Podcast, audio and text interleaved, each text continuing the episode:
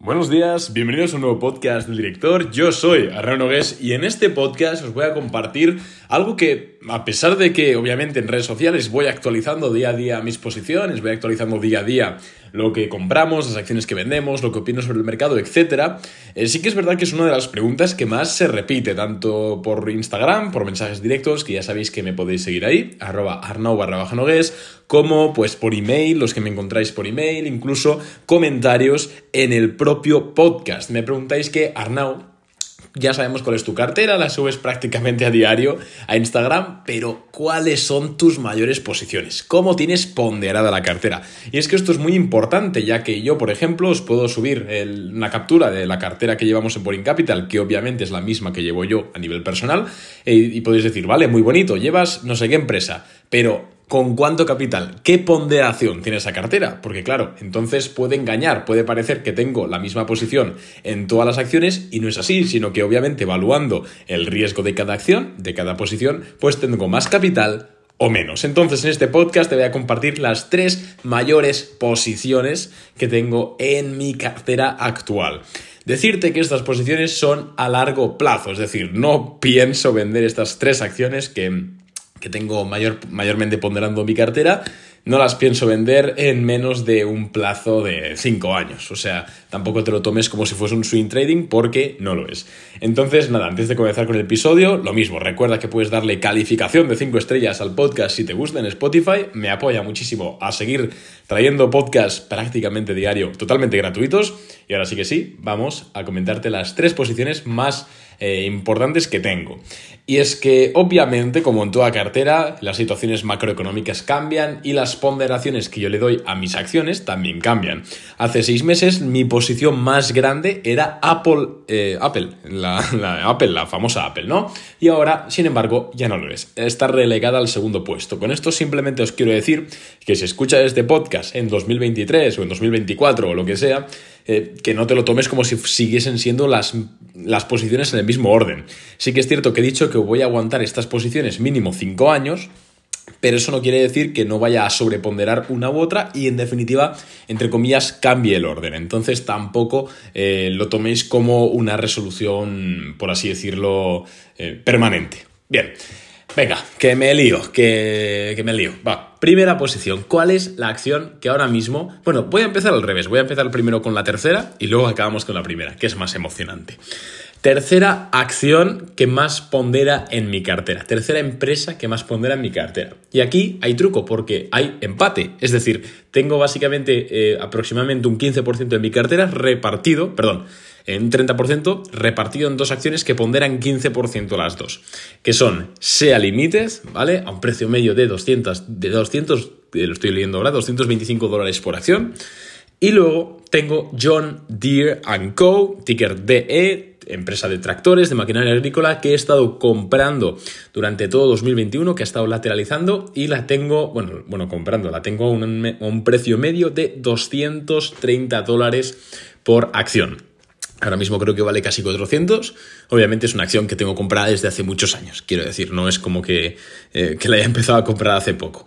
Esas son, em, esas son las que están empatadas en el tercer puesto eh, de ponderación en mi cartera. Bien, vamos con la segunda. La segunda es Apple, Apple Incorporated, la acción, bueno, la empresa más grande del mundo, eh, que hace nada, como os digo, era el puesto número uno, pero es que desde que tocó los 180 y pico dólares, la verdad es que también en Boring Capital dimos una orden de vender el 30% de la posición en Apple, porque sí, es una empresa increíble, yo soy un fan acérrimo de sus productos, tengo prácticamente todo, soy un friki, sí, las cosas como son, pero sí que es cierto que a nivel bursátil creo que ha tenido bastante subida eh, durante estos últimos tiempos. Obviamente tiene sentido la subida, es que está vendiendo más que nunca, pero aún así creo que durante este 2022 podemos ver a una, una especie de lateralización en algunas big tech, como puede ser Apple, como puede ser Microsoft, eh, que hagan algo similar a lo que ha hecho Amazon, eh, que lleva como todo el año lateral, en todo 2021 lateral y lo que ha empezado este 2022 yo creo que podemos ver eso en estas Big Tech. Entonces, con ese miedo de que sea un poco el pico quizás de, cotización en Apple, pues simplemente he reducido mi posición en un 30% y este 30% de liquidez pues lo he empleado en algún swing trading, en reponderar alguna acción, bueno, ya sabéis, ¿no? En, pues ciertas cosas. Em, así que nada, la verdad es que poco que comentar acerca de Apple, nada que no sepáis. Sí que es verdad que lo que es lo que os comentaba, ¿no? Yo veo quizás a, Apple, a Microsoft, a, bueno, Netflix ya está comenzando a hacerlo, de Netflix también eh, podamos nuestra posición al 100% cerca de máximos históricos y la verdad es que ha pegado buena recortada, así que bien por, ahí. Eh, no creo que Apple haga exactamente lo mismo, pero sí que creo es eso, ¿no? Que, va a lateralizar durante 2022 por la incertidumbre macro y bueno, de, determinadas cosas. Bien. Em, ¿Cuál es mi posición más grande actualmente? Bueno, eh, no hay sorpresas al respecto. Es, venga, voy a dar unas pistas. Es una Big Tech, una Super Big Tech. Se ha cambiado el nombre hace poco. venga, es Facebook Incorporated, Meta Platforms, creo que se llama ahora mismo, Incorporated, ticker FB. Bueno, ¿quién no la conoce, no? Facebook.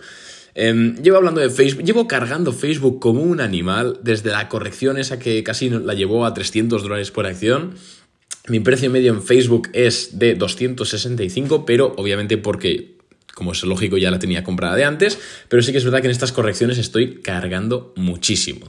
Eh, ¿Por qué Facebook? Bueno, pues que Facebook, independientemente del metaverso, que sí, que puede estar genial, que puede traer un nuevo flujo de caja increíble, habrá que verlo en el largo plazo cómo se funciona, eh, que eso está bien, un nuevo negocio, no me voy a quejar, pero es que básicamente yo he comprado Facebook porque está a PER 24, eh, una Big Tech a PER 24 es la más barata que hay, normalmente están cotizando 31, 32, y yo creo que es eso, ¿no? En el momento en el cual Apple, Microsoft y estas empresas empiecen a lateralizar, el capital se va a mover hacia empresas igualmente rentables igualmente enormes, igualmente, eh, para así decirlo, ultra dominantes, pero quizás que puedan tener un mejor recorrido a nivel de precio. Entonces yo creo que Facebook, por simples dinámicas del mercado, puede terminar 2022 fácilmente en 420 dólares por acción. Aún así no la vendería, ¿eh? yo no la voy a vender hasta que llegue a 500. Eso lo tengo clarísimo. ¿Por qué Facebook? Bueno, es que, a ver, ¿tú cómo te comunicas con tus amigos? Por WhatsApp. Bien. Em, ¿Tú dónde ves mis actualizaciones de cartera? En Instagram. ¿Tú por... ¿Cuál es la red social más empleada del mundo? Facebook. Eh, es que esto es así todo el rato. Facebook Messenger creo que es la app de mensajería, creo que la cuarta más usada, después de Telegram y obviamente de WhatsApp. Bueno, es que es, es increíble Facebook. ¿Cuál es la herramienta publicitaria más grande del mundo, más importante del mundo y más, eh, más seleccionable del mundo en el sentido de seleccionar audiencias? Facebook Ads.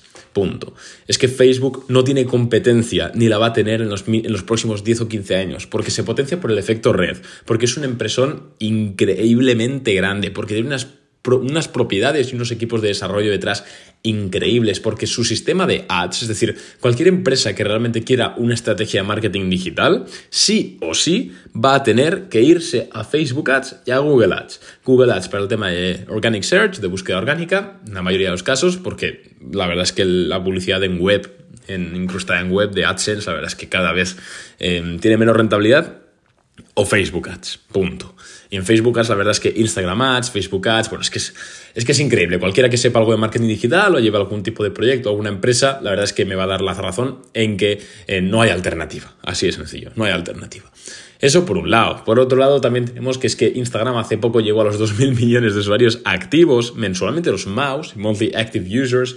Facebook sigue siendo la red social más empleada del mundo. La integración que tiene con WhatsApp y WhatsApp Business y Facebook, la verdad es que es increíble. Sobre todo, esto no se lleva tanto en Europa, pero sí que en Latinoamérica, en Estados Unidos, la verdad es que WhatsApp Business lo peta. La verdad es que es una de las mejores formas en las cuales las pequeñas y medianas empresas pueden ponerse en contacto directamente con sus clientes y es que funciona muy bien, las cosas como son, funciona muy bien. Em, y luego, pues, pues es que todo este ecosistema de redes sociales este ecosistema de, bueno, de, crecimiento. Además, tenemos que tener en cuenta que hay muchos países en los cuales reciente, recién llega el tema de la adopción máxima de Internet. Estoy hablando sobre todo de países ultrapoblados, podríamos estar hablando de la India en los últimos años, tipo mercados emergentes que, vale, las redes sociales que van a empezar, que van a, empezar a a emplear, ¿cuáles van a ser? Pues van a ser Facebook, van a ser Instagram, van a ser, etcétera, ¿no? Las de Facebook, básicamente. Entonces, ahí está el kit. Es que tiene un crecimiento increíble. El, básicamente el ROE, el Return Over Equity, es, es, acojonante, me vais a permitir la, expresión. La rentabilidad que tiene Facebook es un negocio con unos costes bajísimos operativos. Bueno, es una locura ya. Per 24, a per 24 hipoteco la casa y se la meto a Facebook. Así son las cosas. Y luego también tenemos que hablar un poquito de lo de Oculus, ¿no? El metaverso, que sí que es verdad que parece que lo está petando, que parece que las descargas, bueno, parecen no, de hecho, las descargas de Oculus, la aplicación, han superado el 1,8 millones en diciembre. Eso significa que se han regalado mínimo 1,8 millones o comprado mínimo 1,8 millones de gafas Oculus lo cual puede comenzar a crear el efecto red para el metaverso, que es el de Facebook, bla, bla, bla. Es muy pronto para decirlo, pero es que aunque no esté lo del metaverso, aunque se llamasen Antonio Networks, Antonio Platforms, la verdad es que seguiría siendo mi máxima posición. Actualmente es mi máxima posición con seis cifras invertidas ahí. Así que eh, la verdad es que estoy bastante convencido. Siempre que un colega me pregunta, oye Arnau, tal, una acción, un par de acciones, Facebook está en la lista y yo es que es mi, mi más humilde opinión expresada como siempre en términos sencillos para que cualquiera la pueda entender, pero, pero bueno, así están las cosas. Así que nada, estas, estas son actualmente las tres compañías que más ponderan en mi portafolio eh, y obviamente en el portafolio de, de Boring Capital. Eh, muchas gracias por escuchar, feliz domingo y nos vemos, nos vemos próximamente en el siguiente episodio. Chao.